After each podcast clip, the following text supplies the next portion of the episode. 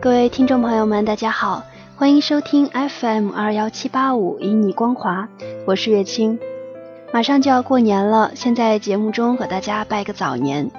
今天呢，想给大家分享的是一篇比较温馨的文章，名字叫做《只为了看你》。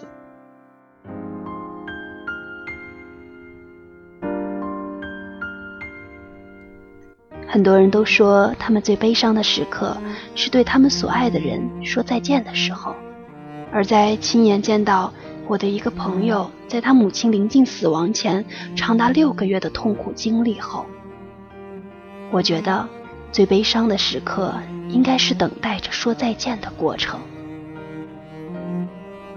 他经常要花两个小时的行程过去陪伴母亲。他们花上一下午的时间进行祷告、安慰、放松，并且反复讲述着他们共同的回忆。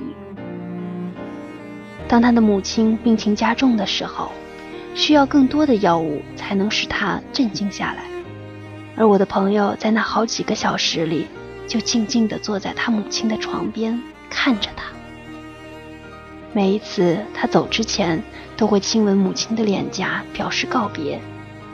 他母亲清醒的时候，都会流着眼泪对他说：“我很抱歉，你开车这么远过来，在这坐了这么长时间，可是我甚至无法醒来和你说话。”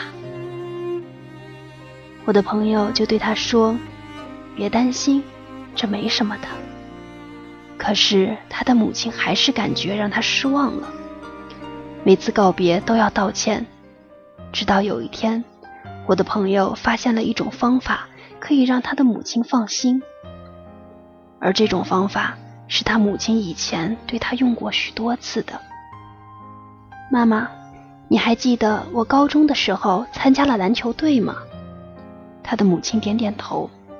你经常开车去那么远的地方，坐那么长时间在那里看比赛，可是我甚至都没有离开座位上场打过一次球。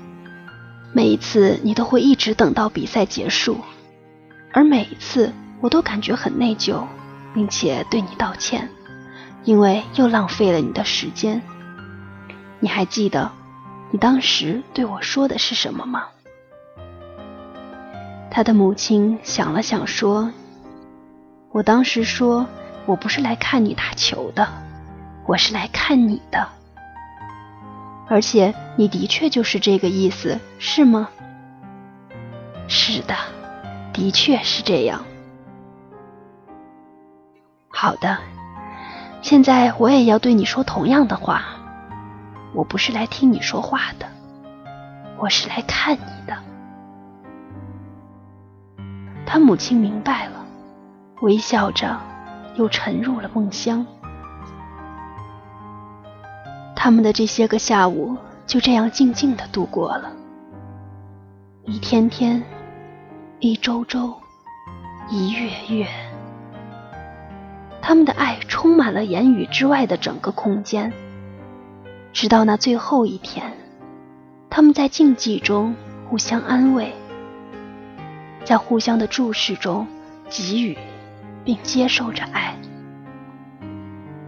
爱的力量是这样的强大，即使在他们最后一次道别之前，长久的、深深的沉寂中，我的朋友和他的母亲仍然能听到彼此无声的爱。